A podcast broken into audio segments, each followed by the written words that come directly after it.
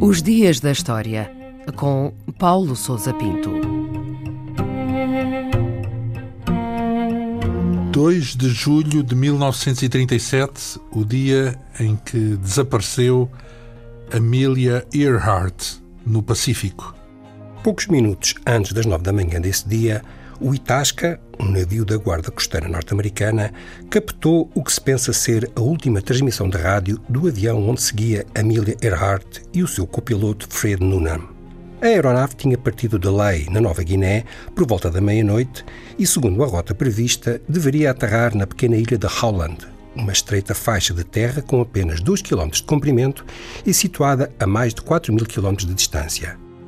Era a etapa mais longa de uma viagem de circunnavegação do globo que tinha sido iniciada em Miami e que havia passado pelo continente sul-americano, África, Índia e Sueste Asiático. Faltava percorrer cerca de um quarto do total, que correspondia à travessia do Oceano Pacífico. Esta etapa era especialmente arriscada, não apenas pelo perigo de o avião ficar sem combustível, dada a sua extensão, mas também pelas possíveis dificuldades em encontrar Howland, a ilha de destino.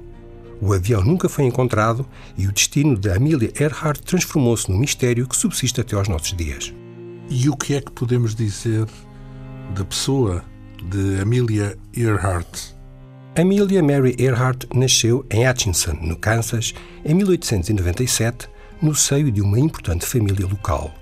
O seu avô era juiz federal e o pai era advogado. A liberdade de que gozou durante a infância permitiu-lhe desenvolver e aprofundar um notável sentido de curiosidade e de aventura, algo muito pouco ortodoxo para os padrões da educação feminina da época. Amília tornou-se rapidamente uma apaixonada pela aviação. Foi a primeira mulher a fazer a travessia do Atlântico, em 1928, a primeira de uma longa lista de façanhas da aeronáutica que a tornaram uma figura célebre em todo o mundo. Foi igualmente uma destacada militante do movimento feminista norte-americano. Em 1936, Amélia começou a preparar a realização de uma viagem de circunnavegação do globo, que veio a ter lugar no ano seguinte. Uma primeira tentativa fracassou após uma avaria no aparelho, no Havaí, obrigando-a a procurar financiamentos para uma nova jornada. Esta teve início a 1 de junho e veio a terminar com o seu misterioso desaparecimento em pleno Pacífico um mês mais tarde.